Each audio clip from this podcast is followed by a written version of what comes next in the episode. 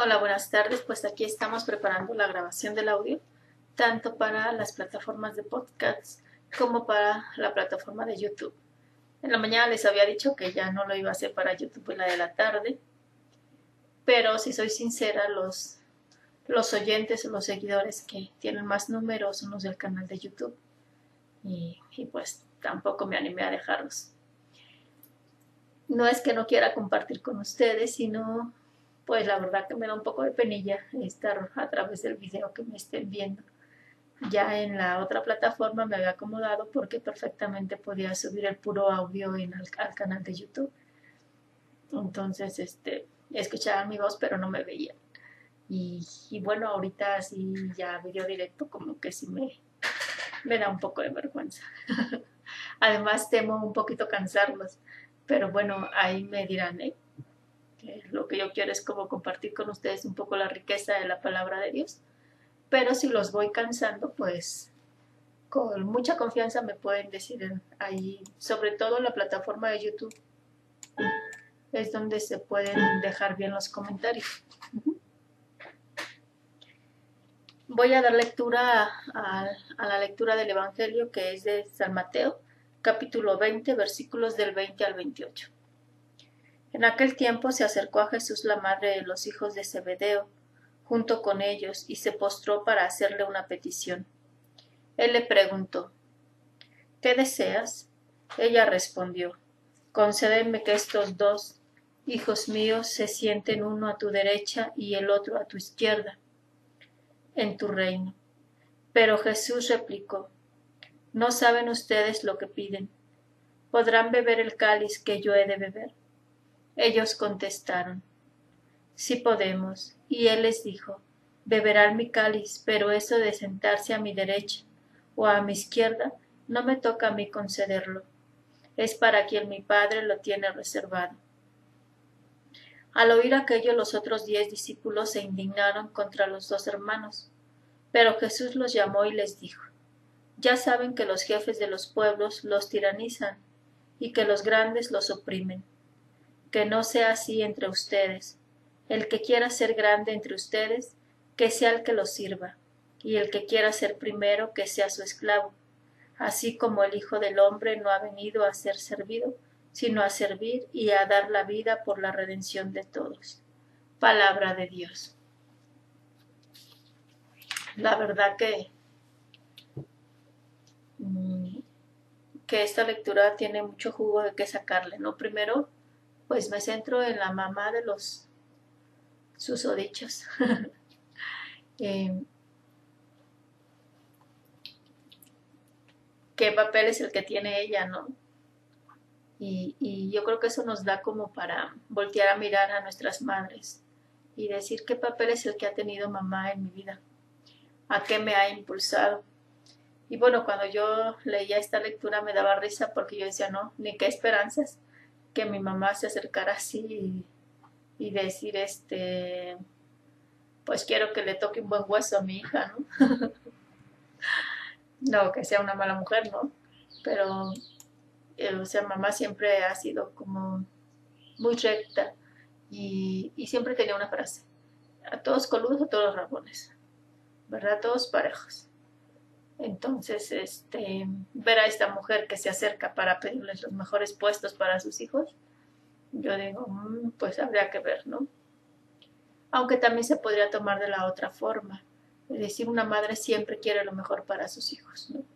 Siempre quiere lo mejor para sus hijos. Sin embargo, o sea, la respuesta que da Jesús, ¿verdad? O sea, podrán beber. No saben ustedes lo que piden, podrán beber el cáliz que yo he de beber y ahí ya me centro en, en cada uno de nosotros, ¿no? Por lo menos yo hablo por mí, ¿no? Cuántas veces yo podré decir sí, sí puedo, ¿no? Y, y creyendo que quiero responder a lo que Dios me llama y que para eso estoy siendo fiel y correspondiendo, eh, le empiezo a rascar y me doy cuenta que mi yo está ahí metido, ¿no? Y, y un tanto eh, lo uno con lo de la mañana qué bonito se siente servir a Dios, qué bonito se siente darse en servicio al otro cuando lo haces desde tus dones y, wow, yo brillo y yo puedo y, Pero la verdad es que ahí está alimentando uno el propio ego. Allí habría que ver si de verdad realmente lo estamos haciendo por Dios. O lo estamos haciendo nada más por nosotros, por brillar, por quedar bien. Pero cuando se trata de, de entrarle, ¿verdad? Eh, no siempre estamos dispuestos.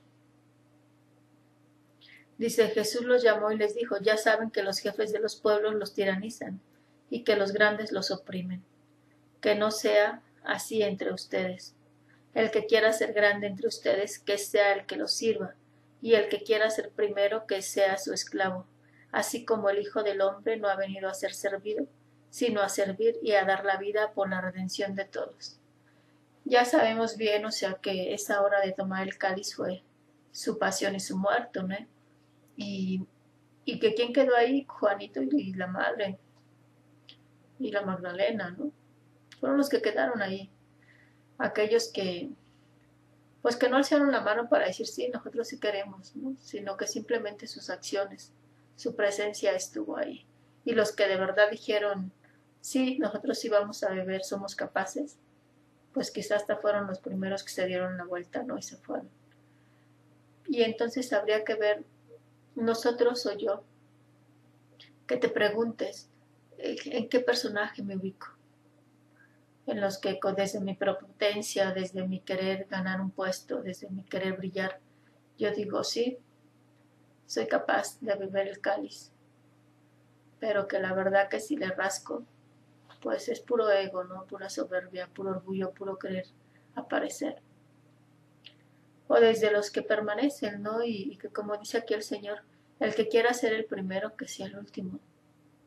Porque aquí, em, tanto los dos que se atrevieron a pedir el puesto, los lugares, como los otros diez, ¿no?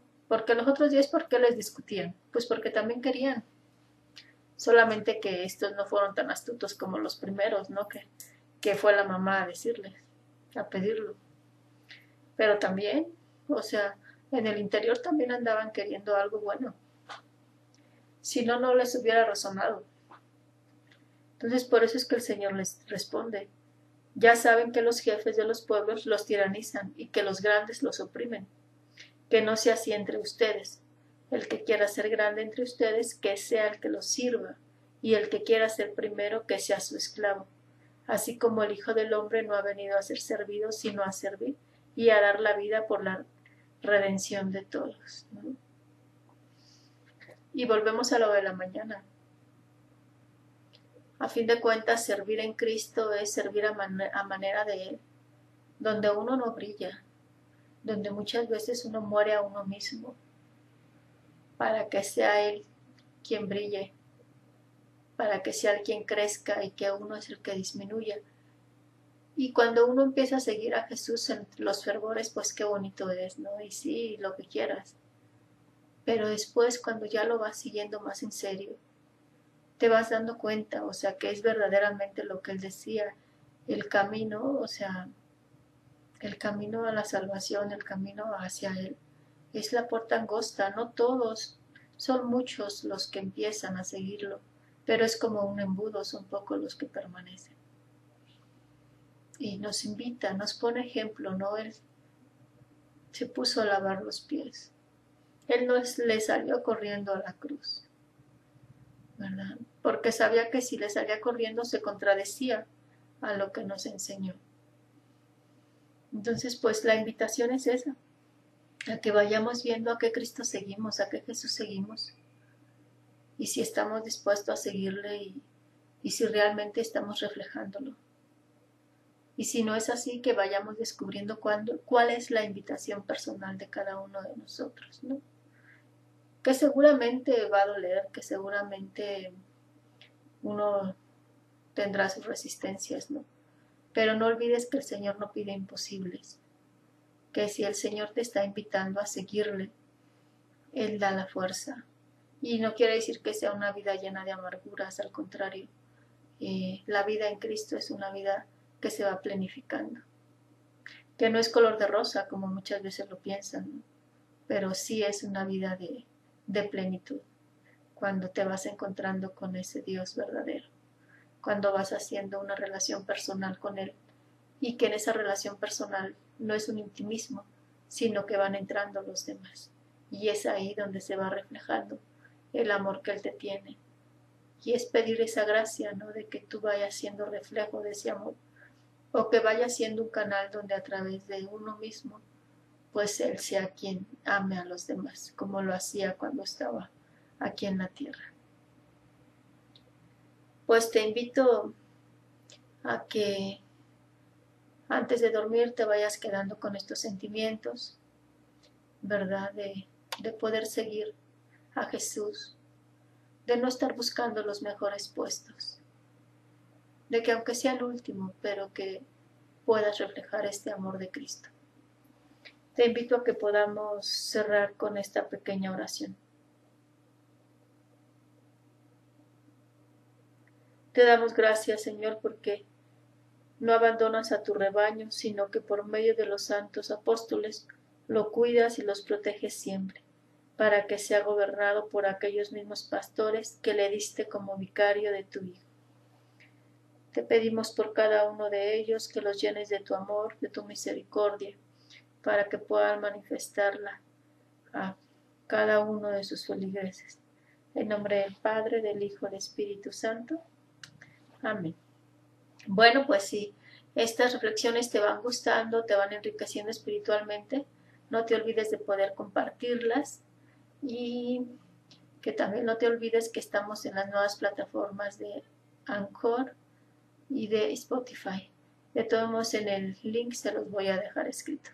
Muchísimas gracias, tu hermana María Guadalupe Ortega Sánchez. Dios te bendiga. Bendiciones.